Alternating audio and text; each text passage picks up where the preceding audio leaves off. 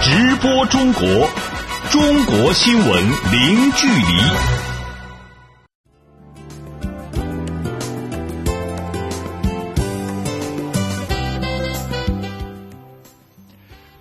这里是直播中国节目，听众朋友您好，我是主持人林飞。您好，我是王悦。今天节目的主要内容是：中国最高人民法院发布多份法律文件，填补执行规范体系空白。中国已经建立覆盖全部降雨阶段的学生资助政策体系。中国将促进旅游交通融合发展，二零二零年基本建成完善合理的交通旅游网络。人社部称，中国就业形势总体稳定，养老保险基金运行平稳。电影产业促进法开始实施，明确电影产业属性和管理标准。好，欢迎各位持续收听。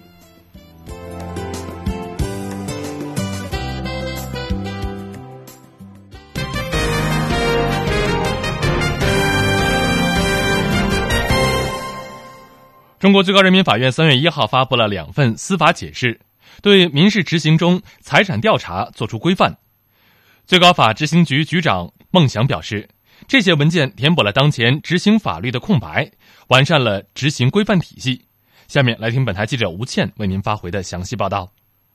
用两到三年时间基本解决执行难，是二零一六年中国法院确定的工作重点。一年多来，最高人民法院从执行规范化建设着手，已相继出台网络司法拍卖、变更追加执行当事人财产保全、办理执行信访意见、终结本次执行程序等多部涉执行的法律文件，缓解了执行工作中规则不足问题，切实避免消极执行、乱执行等状况发生。此次出台的财产调查规定，针对被执行人财产难寻现象，从合理划分财产调查责任、强化被执行人的财产报告义务、丰富财产调查手段、设立悬赏公告制度等多方面作出规范，力求构建系统完善的执行财产调查制度。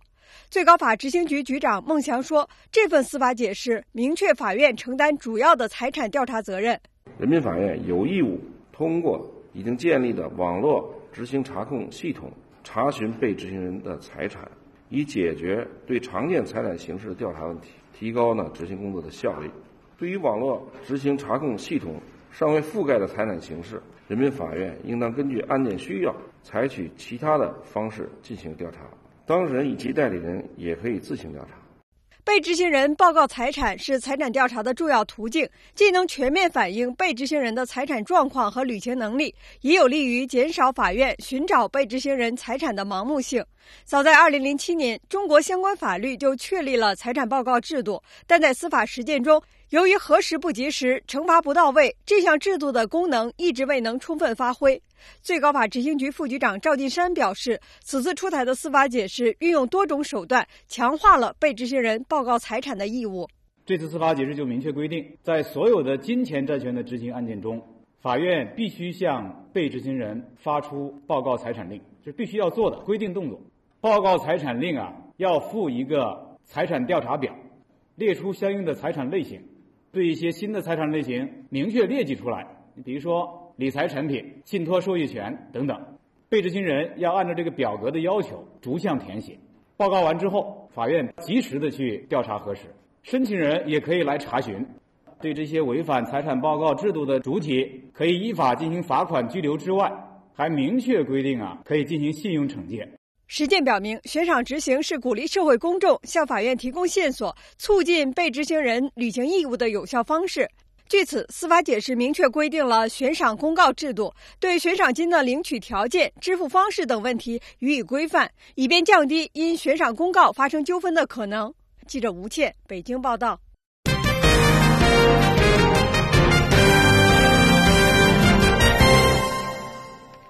二月二十八号，中国外交部发言人耿爽在例行记者会上回应中国政府是否会对乐天集团采取惩戒措施时表示，有关企业在华经营必须合法合规。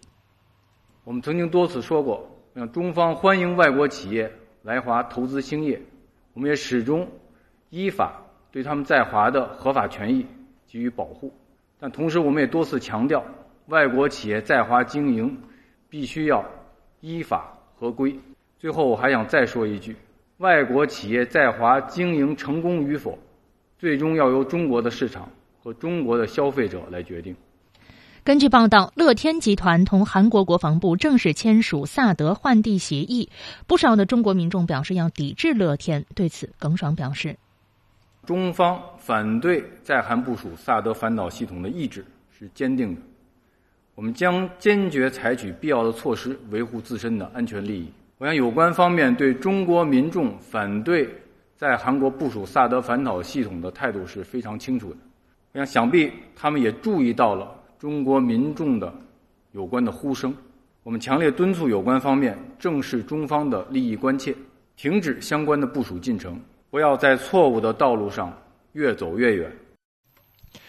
中国外交部发言人耿爽还在记者会上表示，应中国外交部邀请，朝鲜外务省副相李基成于二月二十八号至三月四号访华。在答问中，他称此访为中朝之间一次正常的外交接触。根据官方披露的日程，中国外交部长王毅将会见李基成副外相，刘振明副部长和孔全佑部长助理将同他举行会谈，双方将就中朝关系和共同关心的国际地区问题交换意见。当天，耿爽还表示，中国外交部部长助理孔玄佑二月二十八号在北京和俄罗斯外交部副部长莫尔古洛夫举行了中俄东北亚安全局势磋商团长会晤，就朝鲜半岛局势等共同关心的问题交换意见。对于李吉成副外相是否参加中俄东北亚安全局势磋商，耿爽在回答时说：“这是由中国外交部部长助理孔玄佑和俄罗斯副外长莫尔古洛夫共同举行的磋商，是中俄之间的磋商。”当地时间的二月二十八号，中国援助乌干达大米交接仪式在乌首都坎帕拉举行。中国政府向乌干达援助五千九百八十三吨的大米，以缓解该国粮食不安全的状况。根据了解，中国提供的这批无偿援助分四批运抵，最后一批粮食于二月十号运抵坎帕拉。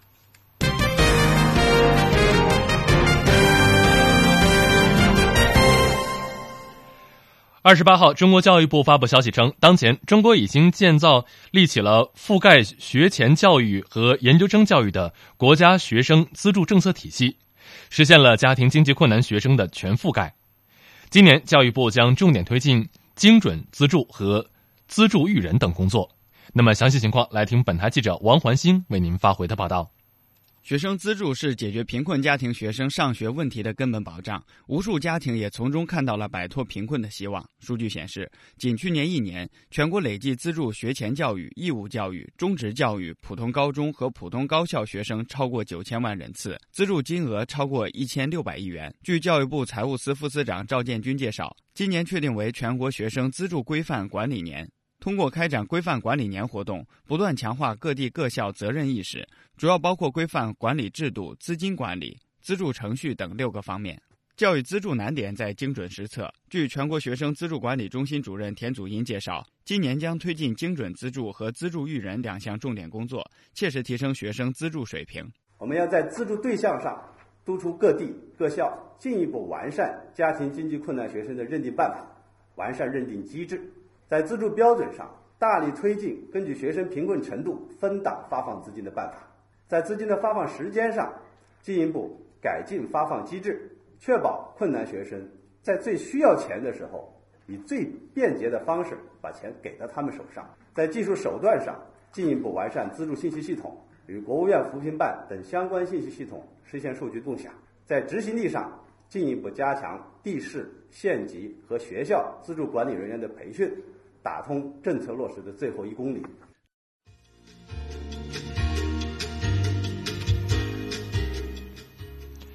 直播中国，接下来我们将关注以下的财经资讯：防控金融风险，“一带一路”建设成为中国经济学者两会关注的话题。中国将促进旅游交通融合发展，二零二零年基本建成完善合理的旅游交通网络。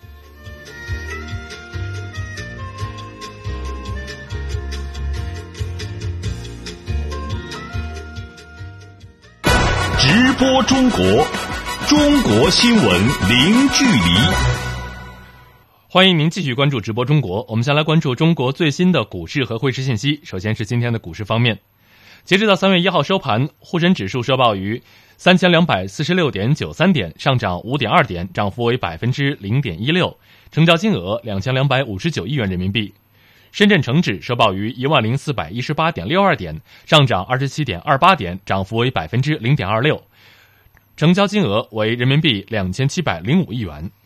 香港恒生指数收报于两万三千七百七十四七十六点四九点，上涨三十五点七六点，涨幅为百分之零点一五，成交金额港币七百六十二点零亿元。台北股市今天下午收盘下跌七十五点六九点，为九千六百七十四点七八点，跌幅百分之零点七八，成交金额新台币九百八十一亿元。来看汇市方面，来自中国外汇交易中心的数据显示，三月一号银行间外汇市场人民币汇率中间价为一美元兑人民币六点八七九八元，一欧元兑人民币七点二六四八元，一百日元兑人民币六点零九一三元，一港元兑人民币零点八八六二九元，一英镑兑人民币八点五零九零元，一澳大利亚元兑人民币五点二六二九元，一新西兰元兑人民币四点九三二零元，一加拿大元兑人民币五点一六九一元。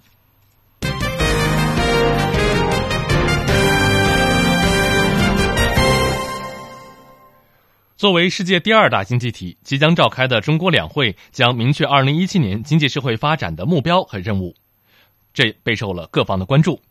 在二月二十八号，多位经济学者表示，供给侧结构性改革、防控金融风险、“一带一路”建设等经济话题将是今年两会讨论的焦点。那么，详细情况来听本台记者肖忠仁为您发回的报道。每年两会，中国经济的预期增速是外界最为瞩目的焦点之一。在厦门大学宏观经济研究中心教授卢胜荣看来，二零一七年中国经济下行的压力依然存在，但增速下降的幅度将会逐渐缩小。随着制造业过剩产能的不断消化，以及制造业产品结构的调整，工业企业增加值。增速开始企稳，第三产业占比的不断提高，减缓了经济紧缩对就业的压力。二零一七年，中国 GDP 增速将为百分之六点六四，比二零一六年下降零点零六个百分点。值得一提的是，中央财经领导小组会议还明确提出，要防控金融风险，加快建立监管协调机制，防范和化解系统性风险。中国国际经济交流中心信息部部长王军认为，防范金融风险话题在今年两会将被放到更加重要的位置进行讨论。这里面包括很多，包括股市的风险、债市的风险、汇市的风险，以及呢我们现在讨论的非常热烈的这个监管体制啊，如何去统筹，如何去协调。这个呢，未来都要破局，包括呢，我们看到中央财经领导小组会集中讨论的房地产市场的问题。实际上，某种程度上，房地产市场的风险或者说房地产市场的这种泡沫，也是呃是金融风险的一个方面，因为它的一旦爆发了这个泡沫的破裂也好，或者说有呃大的动荡，肯定会很快的传染到这个金融机构、金融体系。所以，我觉得今年要化解的金融风险有很多，这些呢都值得大家去关注，呃，去重视。今年五月，中国将召开“一带一路”国际合作高峰论坛。多位经济学者指出，“一带一路”倡议如何为中国和亚洲的发展提供新机遇，也将是今年两会讨论的热点。中国国际经济交流中心副理事长魏建国表示，在逆全球化抬头、亚洲出口面临全球供应链调整、发达国家再工业化以及成本上升等多重压力下，亚洲各国应当抱团取暖，携手合作，抵御全球不确定风险。我们还要完善亚洲宏观经济政策的协调机制。首先，要促进贸易投资的便利化，避免竞争性货币贬值，加强区域内的贸易合作，特别是要加强 RCEP 的 Accelerate 它的这个这个 Processing of Negotiation，就是整个的呃 RCEP 应该加大对亚洲基础设施和互联互通以及金融投资合作，尤其要借助五月。十四、十五开了两天的我们“一带一路”的高峰论坛，来推动亚洲的基础设施、互联互通、金融投资的合作，拓展合作的新领域，为亚洲经济啊增长注入新动力。作为中国全国性对外贸易投资促进机构，中国贸促会二月二十八号举行发布会，介绍贸促会今年将在境内外举办多个国家级品牌展会论坛，搭建走出去平台。此外，贸促会还将实施大国战略，与美国、俄罗斯、日本。巴西、墨西哥等国出口促进机构合作，搭建稳定高效的进口渠道，推动降低进口价格，增加有效供给。详细情况，我们来听记者陈宇发回的报道。在当天的发布会上，贸促会贸易投资促进部部长林顺杰表示，贸促会以“一带一路”建设为统领，搭建优质高效经贸平台，为企业创造更多贸易投资促进机会，包括组织中国企业丝路行大型贸易投资促进团组，加大贸易促进力度，推动双向投资发展，发挥展会论坛的贸易投资促进功能。其中，在举办展会论坛方面，贸促会将重点办好中国东北亚博览会。中阿工商峰会暨中阿合作论坛第七届企业家大会、澜沧江湄公河国家经济技术展览会和中国非洲产能合作展览会，推动中国与“一带一路”沿线国家的经贸和产能合作。据介绍，第十一届中国东北亚博览会将于今年九月一号到五号在吉林长春举办。博览会由东北亚六国共同参与，并面向全球开放。在加大贸易促进力度方面，林顺杰表示，在提升出口促进方面。贸促会将继续发布出口促进路线图，引导和组织外贸中小企业通过出口促进项目开拓国际市场。在拓展进口促进方面，贸促会将实施大国战略，与美国、俄罗斯、日本、巴西、墨西哥等国出口促进机构合作，搭建稳定高效的进口渠道，推动降低进口价格，增加有效供给。值得注意的是，贸促会将与美国商务部继续推进中美企业合作对接项目。带领地方贸促会在各地举办中美行业企业对接洽谈活动、培训等，促进中美两国商界沟通和政企对话，帮助企业扩大从美国的进口。针对近期摩擦不断的中美经贸，林顺杰分析说：从近段时间以来，我们贸促会的会领导接见美国的一些工商界的高层人士啊，来看对方表达的信号是非常强烈的。中美经贸关系任何时候不可能遭受到严重的阻断。刚才我谈到的这个 CMP 项目，这个项目来看呢，目前恰恰是要扩容。从这一点上也可以看到，新一届美国政府释放出来的信号，依然是要和我们合作，来推动美国企业的这个对华经贸关系。另外一方面呢，我们的企业对美投资这些年也面临了很多问题。那么，我们通过这个项目，现在新增的一个扩展包，就是要帮助中国企业对美投资。这个项目的这个具体实施呢，我们现在在拟议阶段，初步设想是由美国商务部在各个地方的啊一百多个这个办公室设立服务点，为中国民营企业对美投资啊来提供落地服务，包括咨询、谈判、项目考察啊，有一些标准化的服务项目的设定。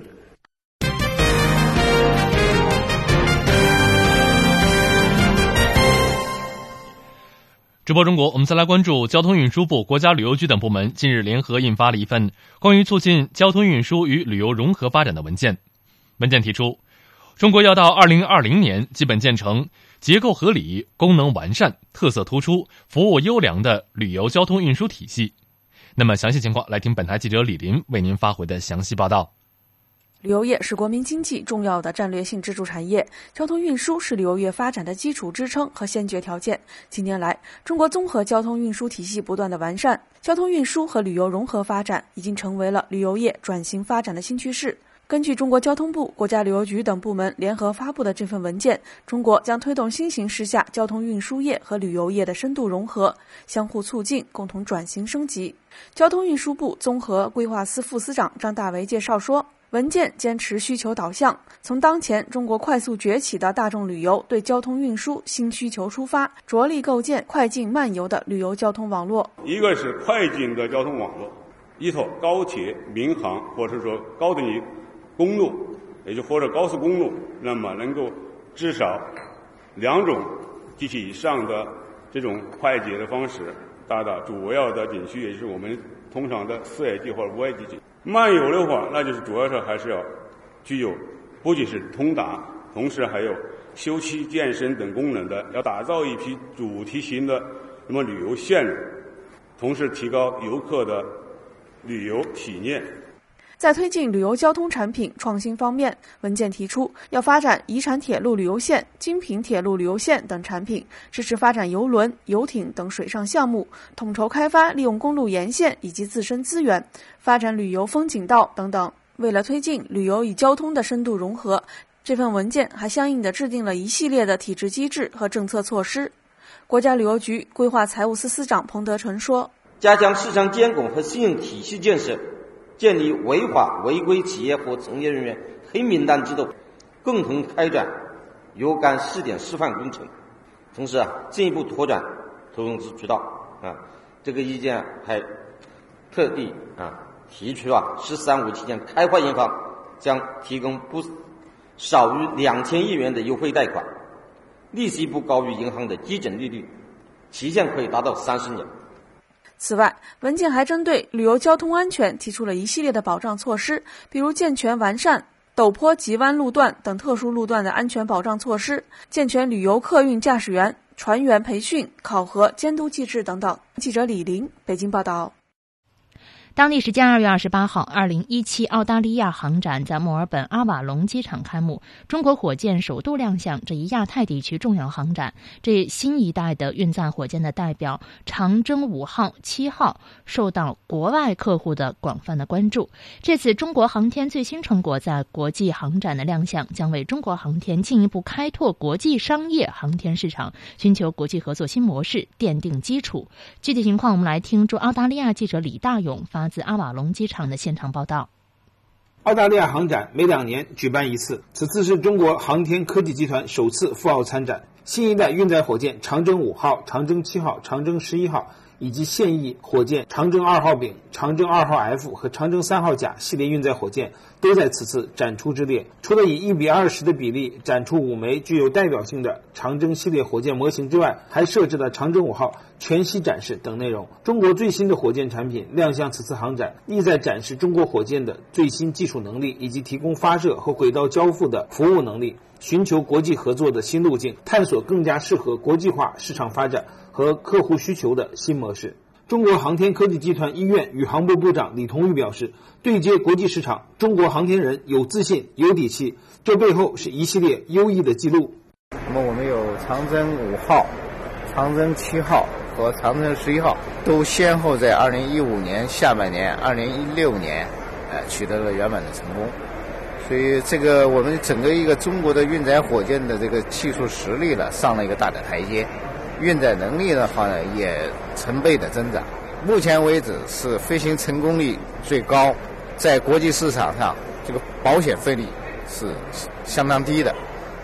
近年，长征系列运载火箭正借力国家“一带一路”发展战略和双边多边合作机制。积极拓展航天应用领域，探索从航天制造、发射、地面到系统应用的全产业链的一站式服务，面向全球提供发射服务、整形出口、技术转让与培训、地面站建设等商业航天的一揽子解决方案。例如，在老挝一号广播通信卫星这个项目中，就为老挝首创了天地一体化加商业运营的新模式，为长征火箭拓展国际商业发射市场开辟了新思路。李同玉介绍说。呃，那么在这个过去的两年中间的话呢，我们先后完成了老挝卫星和白俄罗斯卫星的发射。这两个卫星，特别是老挝卫星，我们是提供的整形交付以外，我们要还要培训他们使用好这颗卫星。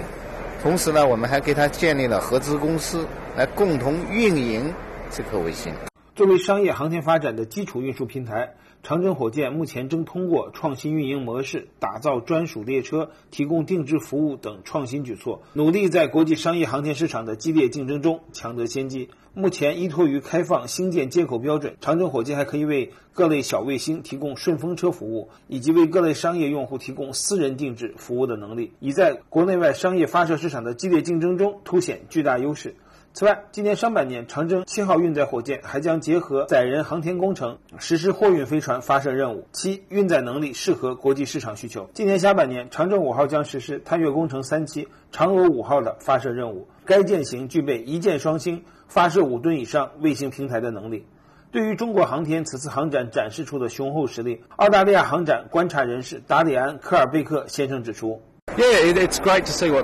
在国际航天市场，美国和俄罗斯曾经占据优势，中国目前正在异军突起，并且已经取得了众多成就，令人赞叹。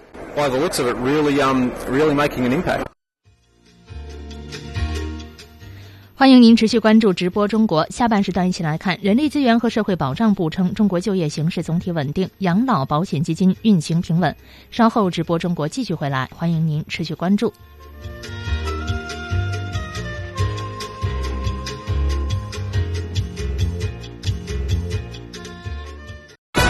直播中国，中国新闻零距离。直播中国下半段时间，我们首先关注今天节目的主要新闻。中国最高人民法院三月一号发布了两份司法解释，对民事执行中财产调查作出规范。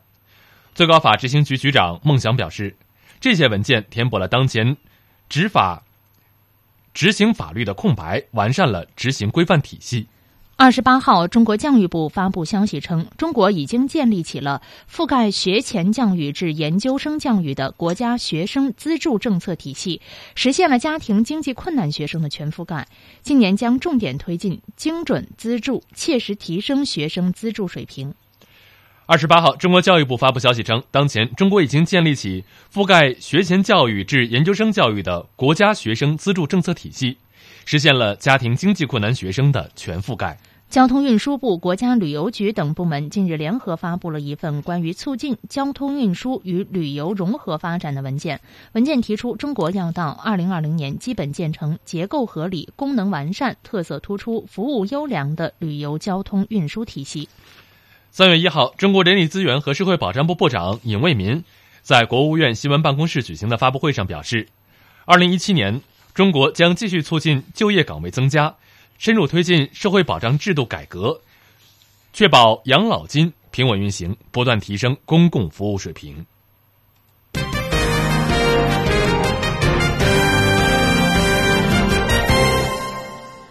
三月一号，中国人力资源和社会保障部部长尹卫民在国务院新闻办公室举行的发布会上表示，二零一七年，中国将继续促进就业岗位增加，深入推进社会保障制度改革，确保养老基金平稳运行，不断提升公共服务水平。以下请听记者杨琼的详细报道。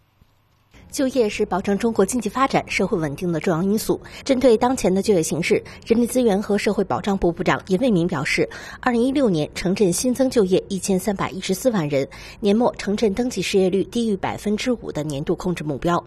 就业是最大的民生，也是经济发展的重要支撑。近年来，在经济下行压力加大、产业结构。调整不断深化的情况下，就业局势保持了总体的稳定。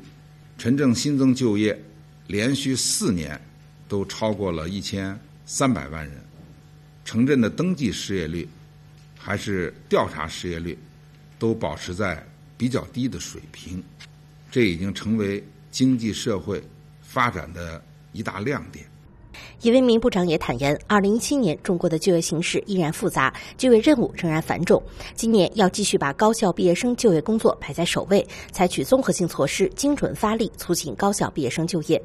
在当天的发布会上，中国的养老保险也是关注热点。二零一六年年底，中国启动了养老保险基金的投资运营试点。人力资源和社会保障部副部长尤军表示，在首批与社保基金理事会签约的七个省份中，社保投资的资金规模达到了三千。千六百亿元人民币，资金划拨也在陆续到位中。他强调，养老基金投资主要考虑的还是基金的安全。这里要说明的就是，养老金的投资运营的实施，呃，并不意味着呃入市，呃，进入股市只是基本养老金它投资的一种选择啊，并且呢是由市场的这些机构根据市场的状况来选择呃入市的时点。我们在启动这个制度时，就将内部控制、风险准备金等各项控制、保证基金安全的这项制度啊，都建立起来了。所以呢，我们要加大这样一个投资的这样一个监控、风险掌控，同时呢，又要确保这些基金啊它的一定的收益，所以要给予一些政策的支持，来确保基金啊能它的收益还是比较高。总之呢，我们是多措并举呢，来确保基金的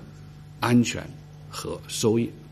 人社部部长尹为民介绍说，目前中国养老保险基金运行总体平稳。二零一六年，城镇职工基本养老保险基金的总收入是二点八四万亿元人民币，当期结余是两千六百多亿元，这充分说明养老保险当期运行是平稳的。他还表示，将多措并举，确保养老保险基金可持续发展。我们养老保险制度建立的时候，就我们国家二十多年前是吧？建立的时候，当时的人口抚养比。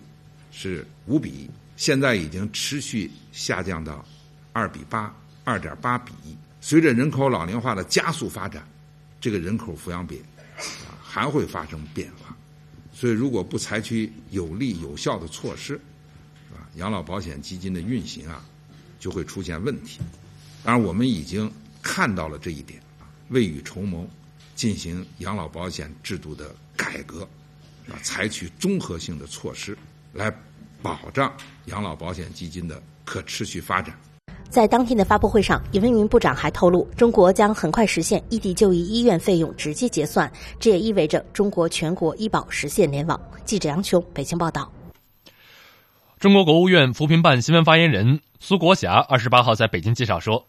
二零一六年中国贫困地区农民人均可支配收入增速高于全国的平均水平。农村贫困人口减少了一千两百四十万人，超额完成了任务。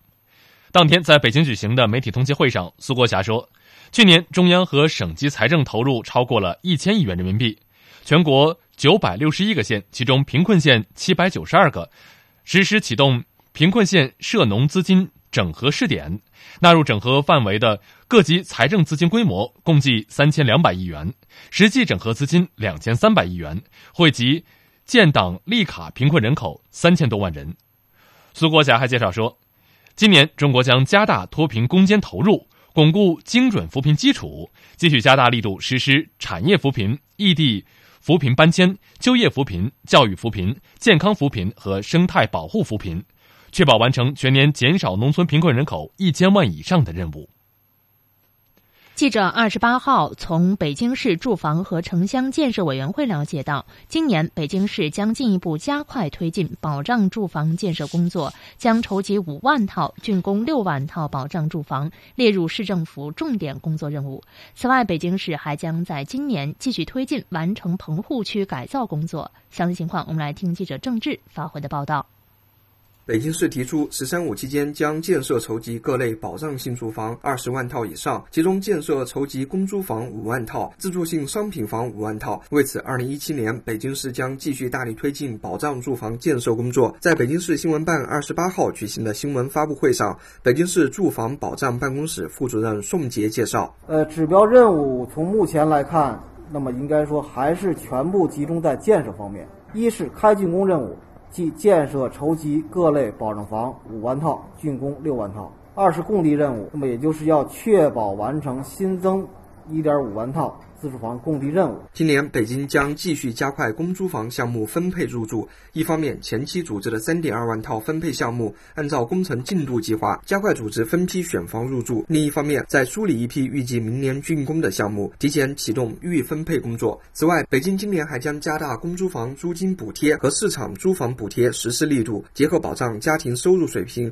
房屋市场租金水平及财政保障能力等建设，逐步扩大补贴政策的保障范围，提高补贴。标准增强住房保障家庭的租房能力。据介绍，自住型商品房作为北京独有的一种房屋类型，北京市坚持每年安排一定供应量。二零一七年将新增一点五万套自住房供地，进一步加大对终端需求的支持力度，切实发挥改善民生和平抑房价双重作用。北京市住房保障办公室副主任宋杰介绍，目前市规划国土部门已筛选确定了项目地块，明确了项目供地时间节点以及开工进度。那么，自住房土地供应目前已经列入各区住房保障工作目标责任书，作为市政府督查考核的重点事项。各区将优先供应自住房项目用地，加快前期相关手续办理等工作，确保尽快供地、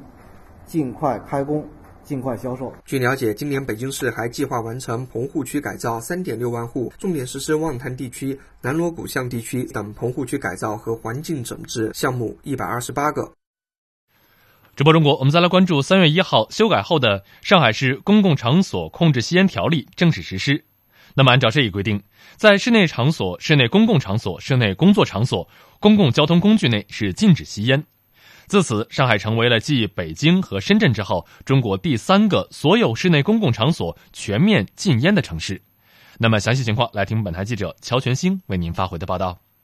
二零一六年十一月，上海市人大通过了修订之后的《控制吸烟条例》，控烟范围进一步扩大。条例明确，室内公共场所、室内工作场所、公共交通工具内均禁止吸烟。如果禁止吸烟场所所在单位违反条例规定的，可处以两千元到三万元的罚款；个人在禁止吸烟场所吸烟且不听劝阻的，可处以五十元至二百元罚款。控烟专家、新碳健康发展研究中心副主任吴义群表示：“那么这一条也就是框架公约的精神，就是我们讲的室内的公共场所要。”全面禁烟，所以三月一号上海就要正式执行了。他们也做了很多的这个普法的工作。这部法规公布以后，在执法的力度到他们的做法上，我是很有信心的。作为世界上最大的烟草生产国和消费国，中国有三亿多烟民，超过半数成年男性吸烟。中国烟草消费量占世界烟草消费总量的百分之四十四。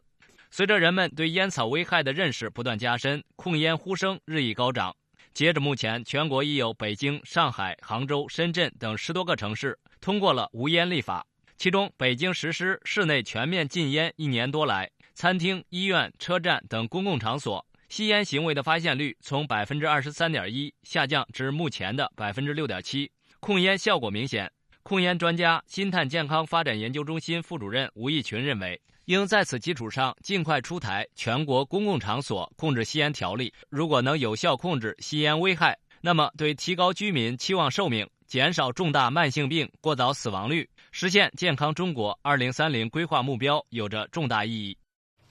中国驻洛杉矶总领馆网站二月二十八号发布消息，一辆旅游巴士二十七号中午在位于洛杉矶东北的圣贝纳迪诺县发生严重的车祸，造成车上二十多名中国游客受伤。来听驻美国记者赵新宇发回的报道。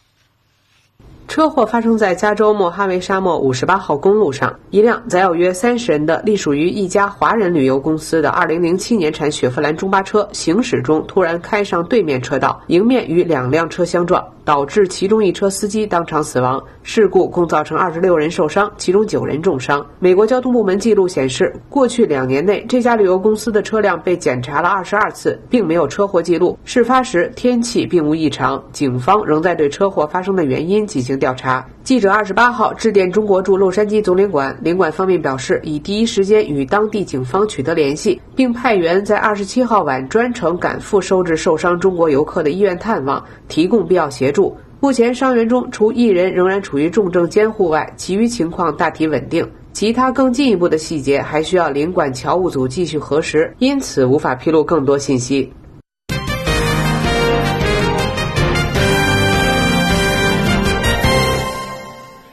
直播中国，我们再来关注今天文化方面的报道。作为中国文化产业领域的第一部法律，《中华人民共和国电影产业促进法》于二零一七年三月一号起正式实施。电影产业促进法对于电影创作、设置、电影发行等分别作出了详细的规定，为中国电影产业走入法治时代，并向电影强国迈进提供了政策的引导和法律保障。那么，详细情况来听本台记者乔玄星为您发回的报道。近年来，中国电影产业发展迅速，成为全球仅次于美国的第二大电影市场。今起实施的电影产业促进法规定。国务院应当将电影产业发展纳入国民经济和社会发展规划，县级以上地方人民政府根据当地实际情况，将电影产业发展纳入本级国民经济和社会发展规划。这意味着，首先从立法宗旨方面强调了电影作为产业的属性。中央财经大学文化经济研究院院长魏鹏举表示。我觉得最大的作用是在产业意义上，一个方面是会呃极大的促进电影产业的投融资的繁荣的。全世界的电影产业的发展来看，这个它越来越这个趋向于资本密集了，所以这是我觉得第一个大的影响。第二个方面呢，就是国家政策对于电影产业发展的扶持，一个是更加的明确，第二方面呢力度会日益加大。电影产业促进法还为各级电影行政管理提供了明确的管理标准和约束机制，例如明确规定，未取得电影公映许可证的电影不得发行放映、参加电影节展，不得通过互联网、电信网、广播电视网等信息网络进行传播，不得制作为音像制品，不得改成网络电影在网上发行。这也意味着网络电影的审核终于与传统电影逐步同步。再比如，近年来中国影院银幕数量呈爆发式增长态势，但与此同时，电影行业内也存在不少乱象，票房造假的情况屡见不鲜。对此，《电影产业促进法》规定，对于虚报、瞒报票房收入等违法行为，将把罚款数额与违法所得挂钩，实行按倍计罚。而在惩罚金额方面也做出了明确规定。对此，中国国家新闻出版广电总局副局长严小红表示，将依据《电影产业促进法》加强监管力度，明确了监管责任，要求实施信用制度。新闻出版广电总局呢，也将认真贯彻《电影产业促进法》的有关要求，加强对下放以后的审查审批事项的。指导和监督，并且加强对有关机构，特别是审查人员的这个培训工作，这个规范各地的审查审批事项，推动啊形成统一开放的、竞争有序的市场环境。记者乔全兴北京报道。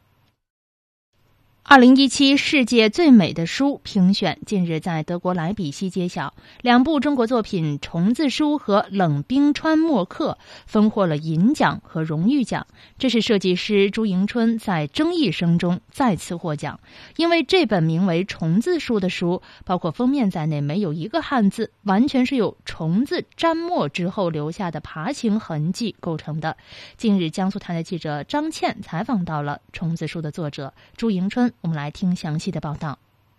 朱迎春，这是一个在国内图书设计界最知名的名字。早在2007年，他所设计的《不才》就曾获得世界最美的书铜奖。而几乎每一年，朱迎春设计的图书都能摘得中国最美的书。然而，与之相伴的也有外界不断的质疑，比如“这还是书吗？这样的书谁能看懂？”朱迎春说：“平时自己也会在网上搜集差评，他不惧争议。”别人再是怎么去诟病啊，怎么我都欣然接受。从评奖的角度来讲，这样的书是比较讨巧的，容易让人感觉到它的不一样。评奖，因为它毕竟在很短的时间内把几百本书里边去找，那么有个性的书当然是讨巧的。在南京师范大学随园校区里，祝迎春的个人工作室名叫书衣坊。这里由废弃的印刷厂改造而成。工作室外面有花园，园子里生长着各种植物和昆虫。虫子书正是从这里出发。祝迎春在院子里饲养了一批虫子艺术家，他将虫子身上沾上墨，放在白纸上，就成了书里的一万多个他自创的虫子文。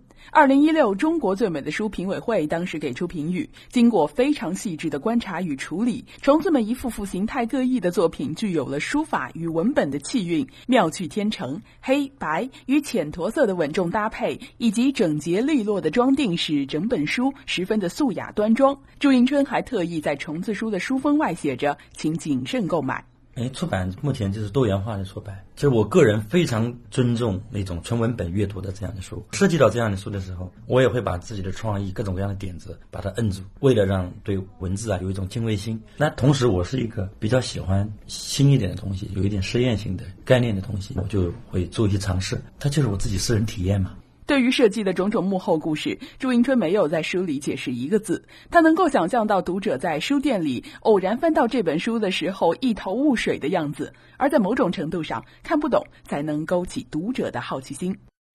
好的，感谢张倩的报道。据悉，世界最美的书组委会。德国图书艺术基金会今年共收到了来自全球三十二个国家和地区的参评作品近六百件。国际评委团经过三天的精挑细选，最终推选出了十四件作品荣膺“二零一七世界最美的书”称号。这些获奖作品分别是来自七个国家或者是地区。除了虫子书之外，另一本获得荣誉奖的书《冷冰川墨客》是由海豚出版社出版的，周晨设计。本书为旅居西班牙。画家冷冰川黑白墨刻作品的合集，曾经获二零一六美国印制大奖班尼奖金奖。二零一六中国最美的书评委会的评语如下：图书封面有刀刻的痕迹，与文本主题高度的契合，整体设计的气质比较稳重大方。书籍内黑色部分运用得当，黑白辉映，传递出优雅的气质。我们再来关注中国文联第十届全国委员会第二次会议，二十八号在北京召开。据中国文联副主席、中国民间文艺家协会主席鲁攀生在大会上介绍。该协会已经把六十年来采集的民间文学资料进行了数字化，截至目前已经形成了一万一千余册，约十八亿的资料。鲁潘生认潘鲁生认为，现在的生活方式，特别是快速的城镇化，使得许多的传统文化正在逐步的消失。中国口头文学遗产数字化工程正是在激活这些优秀的民间传统文化。我想，中国的民间文学，它其实它是在中国传统文化浩瀚的大海当中是最普及的、最接地气的，是老百姓的生活。因为中国民间文学家协会已经经过六十年来的收集、整理，呃，那么整个的研究，包括我们民间故事啊、民间儿歌啊、民间歌谣啊，那这样的更亲切的、更有乡音的。更有本土文化的这样的传统，需要继承。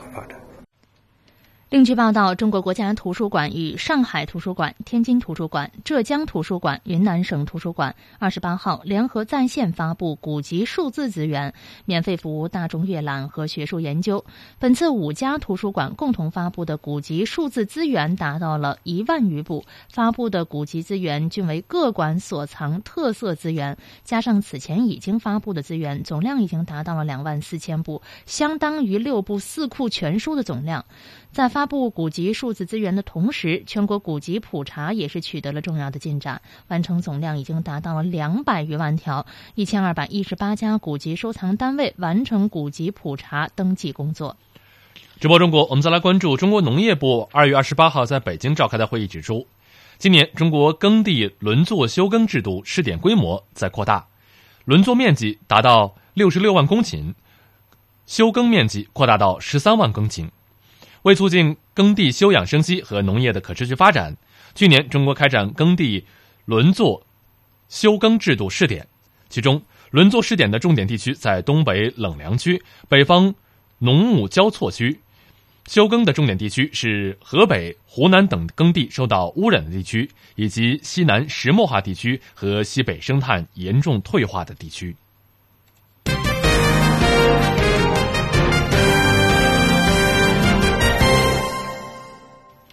直播中国，接下来我们来看海外华人的相关新闻。根据阿根廷华人网的报道，近日，阿根廷布宜诺斯艾利斯拉普拉达地区一个华人超市遭遇了歹徒的袭击。超市助理以及周围的邻居称，盗贼可能是想进入超市内行窃。不过，歹徒最终无功而返，并且没有偷到任何的商品，只是把超市的铁门损坏了。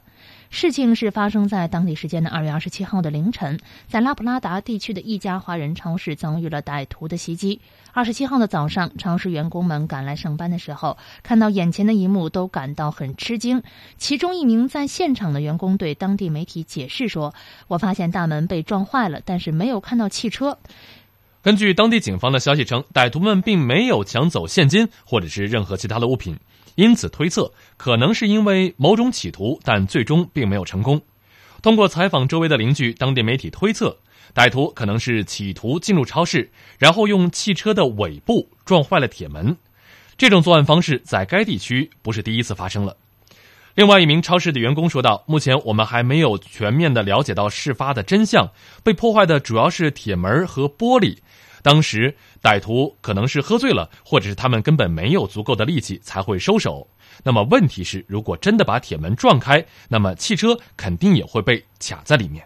据悉，这家超市在十天前还曾经遭遇过抢劫。当时，一名年轻的男子用打破的酒瓶威胁收银员，然后抢走了收款机里的钱。超市对面的一位邻居向记者说道：“当时我们感到很担心，因为在旁边有块空地，我们发觉常常有成伙结队的人对邻居们实施骚扰。还有一个没有灯光的区域是小偷们作案的地方。我们希望警方能够多派一些巡逻车辆，并且加强安全管理，因为这种事情的发生不是偶然的，也绝非个案。”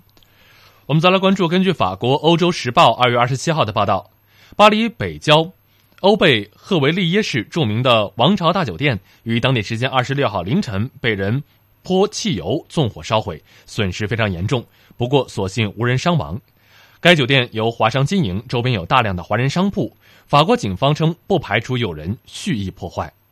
去年八月。华人张朝林在该地区被劫杀，引发了震动。目前正值法国大选，当地的治安情况恶化，引发各方的担忧。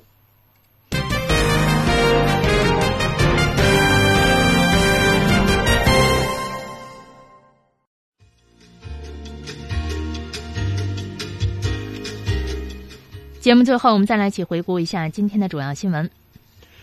中国最高人民法院发布。多部法律文件填补执行规范体系空白。中国已经建立覆盖全部教育阶段的学生资助政策体系。中国将促进旅游交通融合发展，二零二零年基本建成完善合理的旅游交通网络。人社部称，中国就业形势总体稳定，养老保险基金运行平稳。电影产业促进法开始实施，明确电影产业属性和管理标准。今天的直播中国到这里就结束了，非常感谢您的收听，我们明天同一时间再会，再会。